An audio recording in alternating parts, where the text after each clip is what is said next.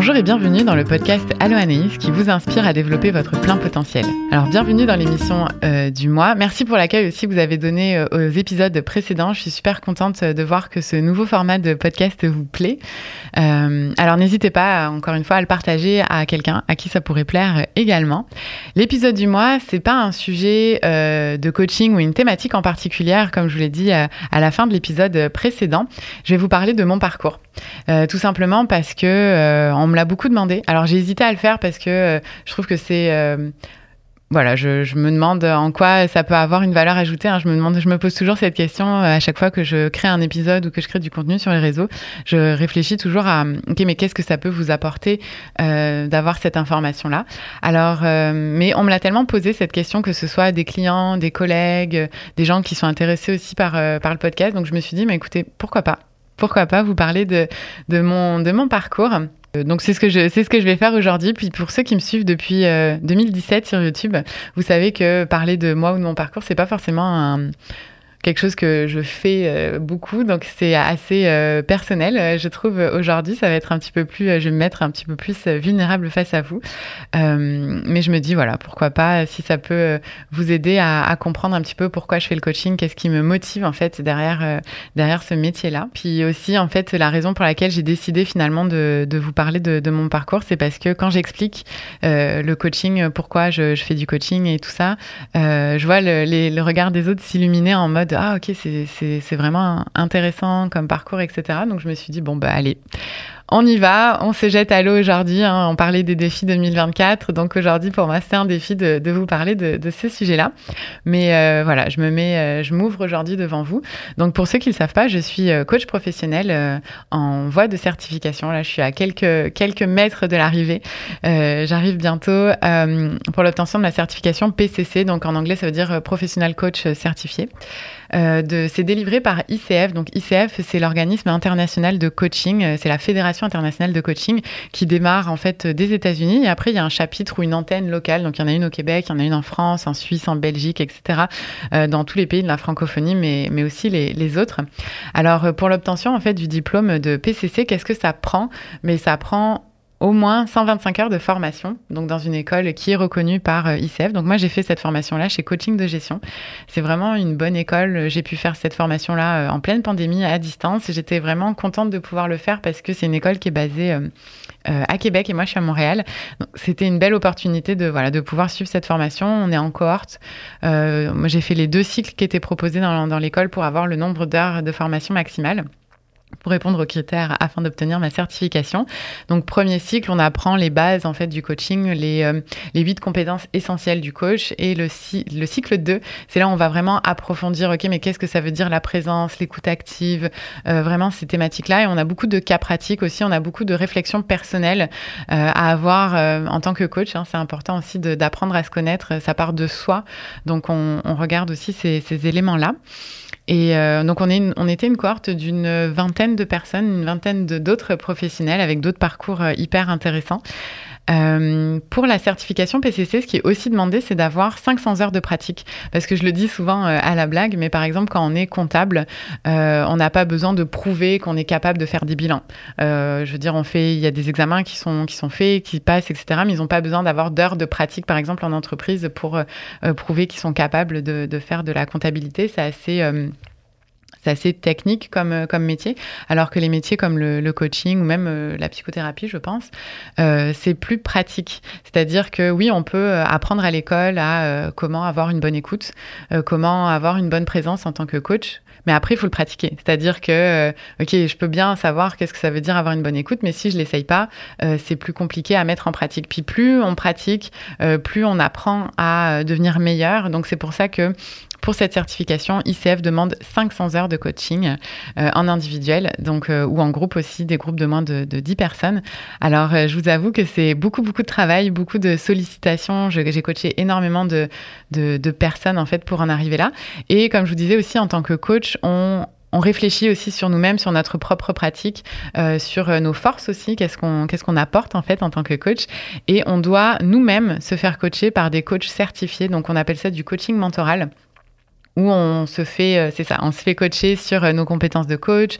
Euh, on, se fait aussi challenger ou dire ah mais quelles questions t'aurais pu poser d'autres, comment t'aurais pu être plus en présence à ce moment-là? Donc c'est vraiment pour dans le but bah, de, s'améliorer aussi en tant qu'individu et de voir notre développement personnel en tant que coach, comment on peut aller plus loin pour pouvoir accompagner en fait des clients. Il y a aussi un examen euh, sur les huit compétences en fait essentielles du coach qui euh, ont été faits euh, ben, à travers l'école coaching de gestion. Et il y a aussi un examen sur le code d'éthique parce que oui, c'est une pratique qui est encadrée, on peut pas faire n'importe quoi en coaching. Et comme je vous disais aussi dans l'épisode du mois de janvier, c'est euh, une certification qui se renouvelle à chaque trois ans. Et il faut prouver 40 heures de formation continue sur différentes catégories. Donc euh, sur les compétences du coach, comme je vous ai mentionné, sur l'éthique, mais aussi sur le développement des ressources. Donc ça, c'est vraiment les, les, trois points. J'ai un lien d'ailleurs, si vous voulez, je le mettrai dans les notes euh, de l'épisode et aussi en barre d'infos sur YouTube. Comme ça, si vous voulez explorer, voir en fait les standards qui sont demandés par l'organisme. Donc voilà, en fait, pour euh, l'introduction, je sais que c'est une introduction qui peut être un petit peu longue, euh, mais c'était vraiment pour poser le décor sur qu'est-ce que le coaching euh, selon ICF et comment moi je le pratique. Alors au niveau de mon parcours euh, professionnel et scolaire, euh, pour ceux qui me suivent en fait depuis 2017 sur YouTube, vous savez que j'ai fait mes études en France et que j'ai tout recommencé en arrivant euh, en arrivant au Québec. j'ai recommencé à HEC. J'ai fait un, un, bac par cumul de certificats. Donc au début j'ai commencé par un certificat en gestion de projet. Je me disais bon bah je vais voir qu'est-ce que ça donne, qu'est-ce que qu'est-ce que ça va m'apporter sur le marché du travail québécois. Un certificat en France, il n'y a pas vraiment d'équivalent. Donc là, je me suis dit, bon, euh, c'est bien beau de faire des études, mais autant que ça soit reconnu euh, dans les deux pays.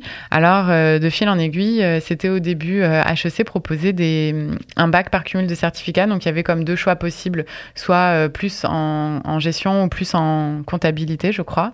maintenant, il y en a beaucoup plus. Il y a même sur l'intelligence artificielle, les systèmes informatiques. Enfin, ça s'est vraiment beaucoup développé. Donc, c'est hyper intéressant si jamais vous voulez aller explorer aussi ces avenues.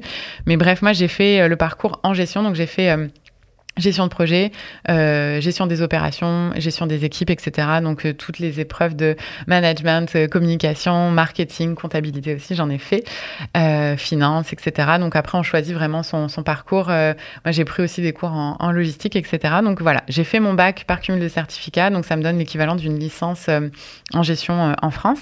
Et à la suite de ça, je me suis dit, bon, ben, quitte à être à l'université, autant euh, aller jusqu'au bout. Euh, j'ai l'habitude d'étudier, j'ai l'habitude d'être dans ce mood-là de, de, stress de fin de session, d'études à n'en plus finir, de travaux d'équipe. À HEC, il y a énormément de travaux d'équipe, euh, ce qui te prépare à la vraie vie dans le monde du travail. Donc, bref, je me suis dit, OK, je vais, je vais faire ma maîtrise. Et j'ai choisi une maîtrise en gestion des opérations parce que, en fait, moi, tout ce qui est lean management, amélioration des processus, comment on peut éliminer les gaspillages, acheter le temps d'attente, le, le, travail en double, ce genre de choses, etc. Basé en fait sur le modèle Toyota Kata. Je ne sais pas si c'est quelque chose que, vous connaissez. C'était des livres qui étaient en décoration, en background de la saison 1 et 2. Donc si vous avez euh, un œil... Euh, précis, vous les avez peut-être vus. Si c'est un sujet aussi qui vous intéresse, généralement, vous les avez reconnus. Sinon, euh, si c'est une thématique qui vous intéresse, je vous invite vraiment à lire ce livre, le Toyota Kata. C'est vraiment la base de l'amélioration continue, de du lean management. Bref, j'étais super intéressée par cette thématique-là, donc je me suis dit bah, pourquoi pas faire une maîtrise dans ce sujet-là. Et en fait, quand tu à la maîtrise à HEC, euh, il faut que tu proposes en fait des sujets de recherche. Parce que moi c'est le profil que je voulais faire. Je voulais faire euh, de la recherche pour vraiment être euh, plus proche du terrain euh, être plus proche de la réalité dans les entreprises et de, voilà. Je me suis dit aussi si jamais je fais un projet de recherche ça me laisse une porte ouverte pour le doctorat. Alors que si je fais un projet guidé en entreprise ben là il y a moins d'opportunités pour pouvoir aller en doctorat par la suite. Donc je me suis dit écoute des portes fermées j'en ai eu dans ma vie. Donc autant en ouvrir un petit peu de ce côté là donc allez challenge-toi et fais un projet projet de recherche. Donc c'est ce que j'ai fait. J'ai euh, soumis quelques idées, euh, quelques idées de recherche sur euh, la thématique de l'amélioration continue. Et vu qu'aussi j'ai un parcours en gestion de projet, je me suis dit, ben, en gestion de projet, il y a deux méthodes on va dire, euh, deux, grands, euh, deux grands axes, la méthode traditionnelle et la méthode agile. Et euh, je trouvais que la méthode de gestion de projet agile, en mode itératif, en mode on, on s'améliore au fur et à mesure, on intègre des nouvelles idées, on teste et on s'adapte, je trouvais que ça avait vraiment beaucoup, beaucoup de liens avec justement l'amélioration continue. Donc au début, initialement, je voulais comparer en fait ces deux, ces deux méthodes-là, qui est d'un côté la gestion des opérations euh, et d'un autre côté la gestion de projet. La distinction entre les deux, c'est que la gestion des opérations, mais c'est vraiment euh, les opérations courantes d'une entreprise. Par exemple, si on prend euh, Toyota Kata, eux, c'est de le Toyota Kata. Je veux dire, si, si, on prend par exemple une entreprise comme Toyota, qui eux, leur mission, c'est de produire des voitures, leurs opérations, c'est la chaîne de montage d'une voiture. Euh, pour une entreprise, euh, par exemple, de, de, de, service, admettons un salon de coiffure, eux, leur, euh, leur produit, c'est de vendre le service de coiffure, de coloration, etc. donc la, la, la, chaîne de production est différente qu'en entreprise où il y a un produit physique. mais là où je voyais du lien avec la, la gestion de projet, c'est que la gestion de projet, c'est un projet qui a un temps T avec un début, une fin. Euh, je sais pas, moi, par exemple, la construction euh, d'un pont, bah, il y a un début, il y a une fin. Euh, avant, il n'y a pas de pont, puis après, il y a un pont. Aussi simple que ça. Alors qu'en agilité, par exemple, il n'y a jamais trop de fin. Ça veut dire que, on va développer une nouvelle application, mais avec les technologies actuelles, ben, l'application, elle va vivre, elle va évoluer. Donc, il y a toujours comme une espèce de maintenance à apporter ou euh, aussi de la recherche, de la création, recherche et développement par rapport à, à cette application-là.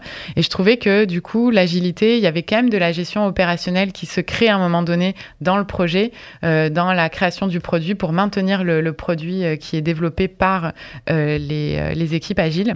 Donc voilà, je voulais faire les liens entre ces deux, entre ces deux thématiques. Puis vous voyez, hein, je pourrais vous en parler, je crois, pendant des heures. Mais finalement, en fait, quand j'en ai parlé à mon directeur de recherche en 2018, il n'y avait pas vraiment de de, de revues scientifiques à ce propos. Il y avait personne vraiment qui avait fait de recherche. Donc j'aurais été un peu une pionnière sur le sujet. Et euh, qui dit pionnière dit euh, tu manges des croûtes. et euh, moi j'avais quand même une date de fin à mon mémoire. Je voulais terminer quand même. Je voulais pas prendre trois ans à faire mon mémoire. Donc je m'étais donné un an pour faire mon mémoire, donc je me suis dit ok, je vais réviser l'envergure de, mon, de mon projet de recherche et j'ai décidé finalement de comparer en fait la gestion de projet euh, agile à la gestion de projet traditionnel et de voir en fait comment ces deux méthodes se parfois sont complémentaires, parfois s'opposent. Euh, donc voilà, mon étude est, disponible dans les banques de recherche canadiennes. C'est quelque chose qui vous intéresse. C'est aussi disponible à HEC Montréal. Euh, voilà, si c'est un sujet aussi que vous voulez reprendre, ça fait toujours plaisir de, de voir que c'est lu et repris ou poursuivi dans d'autres dans d'autres contextes. Moi, j'ai pris la méthode de la méthode de recherche par euh, cas pratique et j'ai fait mon, terrain de recherche en fait c'était chez Bell Réseau.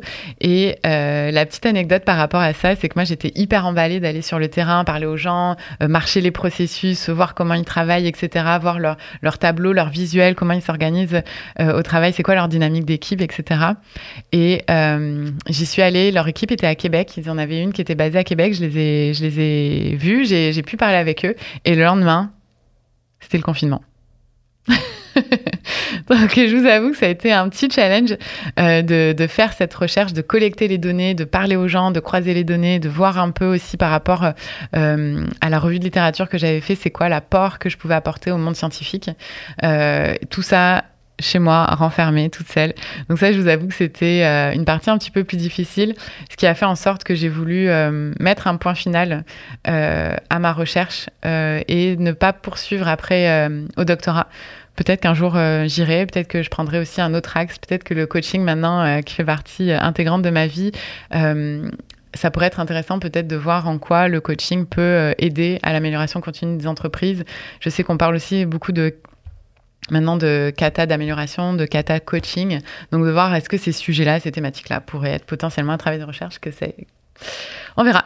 On verra. En, en attendant, aujourd'hui, voilà, c'est ça mon parcours, euh, mon parcours euh, plus euh, euh, universitaire que j'ai pu faire euh, ici. Et puis, euh, bah, de fil en aiguille, en fait, j'ai commencé aussi à travailler chez Desjardins en 2018. Je travaillais dans une équipe au niveau de la gestion de portefeuille de projet, donc qui était très en lien avec ce que j'avais étudié à HEC. Donc, on regardait en fait de voir comment les projets s'alignaient sur la stratégie d'entreprise en fonction du niveau de risque. Et nous, on faisait des recommandations à savoir est-ce que le projet devait être financé ou s'il y avait des recommandations ou des travaux à faire par rapport à, à, la gestion des risques. Donc, c'était c'était pas mal un travail de conseil que je faisais à, ce moment-là. Euh, quand j'ai fait ma maîtrise, j'ai euh, après, j'ai changé de, département. Je suis, passée dans le département des TI chez Desjardins. Et là, je, maintenant, je suis dans une équipe de euh, performance. Donc, on fait de la performance des systèmes informatiques, de voir en fait comment ça répond, est-ce qu'il y a de la stabilité, etc. Donc, c'est hyper intéressant de, de, voir en fait d'être au cœur à la fois des opérations grâce à euh, la performance, mais aussi d'être proche de la stratégie d'entreprise pour voir mais comment nous en TI on répond à la stratégie euh, à la stratégie d'entreprise. Et puis, je me suis dit ok là, j'ai fait une maîtrise en gestion des opérations et maintenant je travaille en TI, mais en même temps j'ai fait une recherche en agilité, mais je travaille pas en agilité. Donc là, ça devenait un petit peu confus dans ma tête. Je me suis dit, ok, mais qu'est-ce que je peux faire de plus? Qu'est-ce que je peux faire d'autre? Euh, Moi, je pensais vraiment que la maîtrise, allait me donner un métier une spécialité. Euh, vraiment, euh, mais comme ceux qui font par exemple de l'ingénierie, eux, ils font un bac et à la fin du bac, bah, ils ont un métier qui les attend. Ou les architectes aussi, c'est pareil. Ils ont un métier concret, ils savent exactement qu'est-ce qu'ils peuvent faire, etc. Moi, à la sortie de ma maîtrise, je me disais, OK, c'est intéressant, j'ai apporté ma pierre à l'édifice au monde de la recherche. Et maintenant quoi? Qu'est-ce que je fais d'autre euh, Qu'est-ce que je peux apporter d'autre euh, à l'entreprise? Qu'est-ce que je peux apporter d'autre moi en tant qu'individu à la société? C'est quoi ma, ma, contribution? Donc je commençais à me poser en fait toutes ces questions. Et euh, de fil en aiguille, j'ai commencé à, à, regarder le coaching, le coaching professionnel. Fait que là, j'ai commencé à explorer. Justement, c'est là où j'ai trouvé euh, ICF, euh, ICF euh, qui permettait d'avoir des certifications. J'ai vu les différentes écoles, les différentes offres, etc. Puis c'est là où je me suis dirigée tranquillement, pas vite, vers mon école coaching de gestion dans laquelle j'ai étudié pendant 18 mois.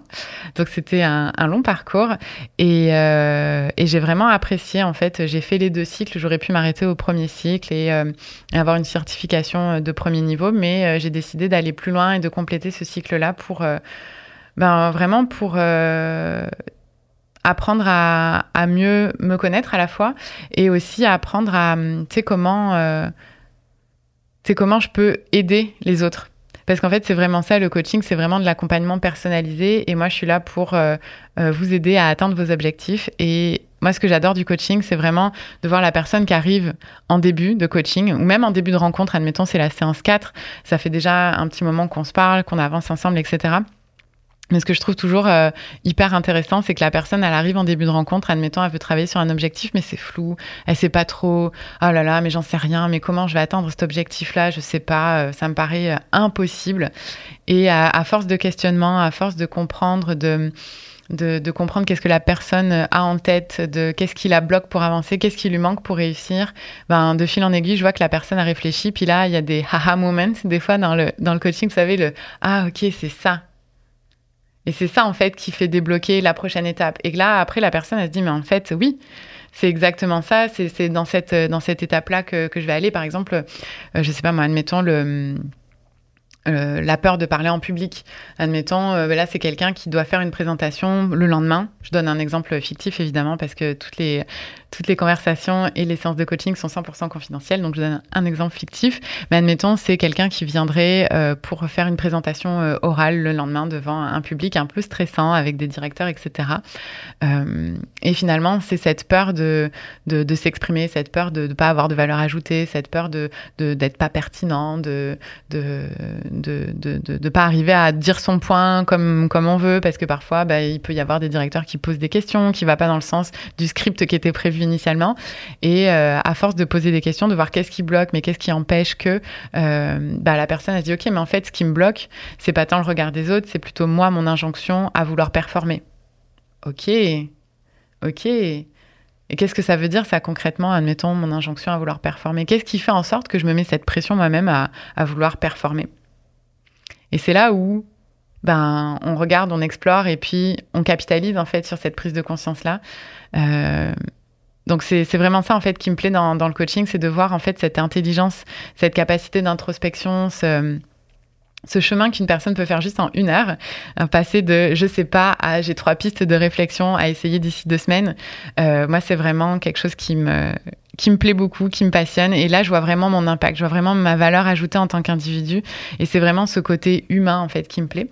Et donc ça, c'est pour le coaching individuel, mais aussi pour le coaching d'équipe, coaching d'équipe ou de groupe. Euh, ce qui me plaît beaucoup là-dedans, c'est l'intelligence collective.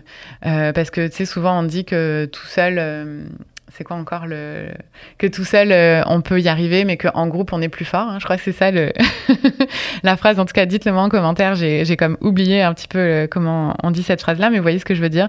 C'est qu'en groupe on est plus fort. Et je trouve que quand on aborde une thématique ou une problématique euh, d'équipe, par exemple, euh, ben, on trouve des idées qu'on n'aurait pas forcément eues si on était seul ou si on était juste à réfléchir de euh, en petit groupe ou voilà, enfin vraiment de, pouvoir explorer, de dire ah mais non, moi je pense pas ça et de capitaliser les idées les unes sur les autres. Il y en a un qui pense A, l'autre qui pense B. Ok, mais peut-être que ça va donner C ou peut-être qu'on va revenir à A en version améliorée. donc c'est vraiment ce, ces dynamismes là qui me plaisent énormément. Euh, puis pourquoi euh, je pense que le, coaching, c'est un métier d'avenir? Parce que euh, bah justement, on parle d'intelligence artificielle, de chat GPT, on parle de de cette nouvelle vague de technologie qui s'en vient. On voit aussi que l'économie euh, elle prend, elle prend un coup. On voit des licenciements, on voit euh, voilà des, des, des, des, des transformations euh, fondamentales en fait sur les métiers d'aujourd'hui et de l'avenir. Et je pense que d'investir sur l'humain dans les entreprises, c'est vraiment ce qui est le, le plus important parce que c'est c'est ce qui fait que l'entreprise existe. Hein. Si on regarde des entrepreneurs avec des petites des petites entreprises de, de 10 à 20 ou même 50 employés, chaque employé a une contribution importante. Et je crois que si chaque employé est heureux et aligné sur ses, sur ses valeurs et sur ses pleines compétences, bah, je pense que c'est quelqu'un qui va être performant, qui va rayonner et qui va, euh, qui va, qui va émaner ça autour de lui et qui va avoir un impact positif aussi, que ce soit sur les collègues, les clients, les fournisseurs. Euh, donc moi, je trouve que c'est tout bénéf d'investir euh, d'investir là-dedans. Peu importe en fait le métier, peu importe l'orientation que l'économie ou les technologies nous, nous font prendre. Je pense qu'investir dans, dans l'humain, c'est aussi investir dans, bah, dans l'avenir en quelque sorte. Alors maintenant que je vous ai étayé tout ça, euh, finalement, mais qu'est-ce que ça prend pour être coaché euh, Peut-être que vous vous posez la question. Ben, en fait, la réponse est simple. C'est de la détermination et de l'assiduité. Euh, parce que le, le, coaching, ça va vous confronter à vous-même, ça va vous pousser à sortir de votre zone de confort. Ça, croyez-moi, c'est évident. Après, il faut être prêt à sortir de cette zone de confort. Il euh, faut avoir envie, il faut, faut, pouvoir se donner les moyens de sortir de cette zone de confort parce que, euh, je vous l'ai dit dans l'épisode précédent, hein, vous êtes le conducteur de votre voiture, vous êtes le personnage principal de votre vie. Donc c'est à vous de déterminer ce que vous voulez faire, quel est votre prochain pas, quel est votre défi à accomplir. Et moi, je suis juste là pour euh, vous accompagner sur le long de ce chemin-là. Donc c'est pas moi qui vais vous dire euh, comment passer à la prochaine étape, qu'est-ce que vous devriez faire, quelle formation vous devriez suivre. Ça, si c'est ce genre de conseil que vous souhaitez, ça serait plus un mentor qui a déjà passé par là, qui a déjà suivi ce chemin-là, qui pourra vous accompagner. Moi, c'est vraiment pour euh, faire de l'introspection, euh, voir qu'est-ce qui, qu'est-ce qui bloque au fond de vous, puis d'être vraiment honnête et transparent envers vous-même et de pouvoir montrer votre, votre vulnérabilité envers vous-même, hein, envers euh, votre vrai vous, pour vous amener ben, là où vous désirez donc euh, c'est vraiment ça le, coaching, euh, mais ça demande aussi de la persévérance, de l'autodiscipline, parce que euh, il faut pouvoir à un moment donné passer de la parole aux actes. Il faut pouvoir prendre des engagements et les faire. C'est pas juste de dire oui, oui, je vais faire cette formation-là, oui, je vais lire tel livre, oui, la prochaine fois que je vais avoir cette rencontre-là, je m'engage à, je sais pas moi, faire trois respirations avant de rentrer dans la, dans la rencontre. C'est vraiment de le faire parce que sinon ça reste des paroles en l'air et ça reste un objectif qui reste euh, en suspens dans la vie et qui avancera jamais. Euh, et c'est là où euh, le coaching peut être intéressant. Hein. Souvent, c'est un feedback qu'on me donne. Euh, nous, c'est souvent des rencontres aux deux semaines qu'on fait avec, euh, avec mes clients. Donc, ça donne un certain rythme. Au début, ça peut paraître un petit peu difficile à suivre. Parfois, il y en a qui adorent ça aussi parce que ça leur met un cadre. Des personnes peut-être plus artistiques ont peut-être ou plus qui n'ont pas cette habitude de ce cadre-là peuvent être parfois déboussolés. Mais en même temps, ils sont très, très contents. Ça leur fait une espèce de constance, une espèce de, persévérance. Ah, ok, oui, c'est vrai, la dernière fois, j'avais dit à Anaïs que je ferais ça. Ok, ben maintenant, j'ai envie de le faire parce que oui, je me suis engagée auprès d'Anaïs, mais je me suis aussi engagée auprès de moi-même. Et de fil en aiguille, voilà, ça va vous permettre d'atteindre, d'atteindre vos objectifs. Donc, c'est des, choses aussi qu'il faut réfléchir avant de commencer à faire du, du coaching. Et c'est aussi d'accepter que parfois, la solution a mis plus de temps à émerger qu'on l'aurait, qu'on l'aurait cru. Euh, le coaching, c'est pas de la magie. Le coaching, c'est vraiment d'aller un pas à la fois. Et puis, euh, si on regarde, euh, Rome, c'est pas construite en un jour. Donc, l'atteinte de vos objectifs, ça va pas se faire en deux jours non plus. Alors, c'est de, prendre un petit peu ce, cette patience et cette bienveillance envers vous-même que oui, vous êtes capable de le faire. Euh, moi, je crois en vous. Alors, croyez en vous aussi. Euh, et c'est vraiment une attitude à, à, privilégier tout au long du coaching, de se dire que, OK, peut-être que ça va marcher, peut-être que ça va pas marcher. Le tout, c'est d'essayer, le tout, c'est d'avancer. Et de ne pas rester statique, d'avancer et de voir en fait on se réajuste aussi en, cours de route. Il y a des choses que euh, mes clients essayent et que finalement bon ben ça n'a pas donné ce que, le résultat escompté, ben c'est pas grave, on continue, on avance, on essaye la prochaine étape, etc. Mais d'ailleurs j'ai fait aussi un article sur mon blog euh, pour vous expliquer un petit peu plus en détail comment je travaille et de quels sont les éléments ou les clés que vous avez besoin euh, d'avoir ou de réfléchir avant de commencer une séance de, coaching ou un cycle de coaching avec moi. Donc, je vous invite à aller, aller les lire. Je les mettrai en note dans l'émission sur Spotify, Apple Podcast, mais aussi en commentaire, non pas en commentaire, en barre d'infos sur YouTube. Donc, vous pourrez aussi aller les lire. Et puis, bah, dites-moi si vous avez déjà fait du coaching, si vous êtes déjà fait accompagner, que ce soit par un coach ou un mentor. Qu'est-ce que vous avez retiré de cette expérience-là? Qu'est-ce qui vous a le, plus. Euh, donc dites-moi tout ça euh, en commentaire sur YouTube ou euh, sur Spotify. Donc pour conclure cet épisode, j'ai envie de vous dire que tout le monde peut être coaché. Mais tout le monde n'est pas forcément prêt à être coaché. Dites-moi en commentaire si vous vous sentez prêt en fait à, débuter un, cycle de coaching et sinon mais qu'est-ce qui vous manque en fait pour, pour débuter ce, cycle de coaching? Alors dites-moi aussi qu'est-ce que vous pensez de, cet épisode où je me suis un petit peu livrée, je vous expliquer un petit peu mon parcours euh, professionnelle et universitaire. Euh, je vous ai aussi parlé de, ma passion, je pense que vous l'avez vu hein, à travers cet épisode-là. Alors dites-moi ce que vous en pensez, j'ai hâte de vous lire euh, en commentaire et puis si c'est une plateforme que vous aimez, ben, je vous invite à vous abonner sur la plateforme de, votre choix, à me donner 5 étoiles sur Spotify ou Apple Podcast et évidemment à partager cet épisode à un ami. Alors merci beaucoup pour votre écoute, on se retrouve le mois prochain avec cette fois-ci une thématique sur un livre, Par amour du stress de Sonia Lupien. Donc je pense que ça va en intéresser plus d'un. Et sinon, en attendant, on se retrouve bah, sur mon blog, LinkedIn ou Instagram. Ciao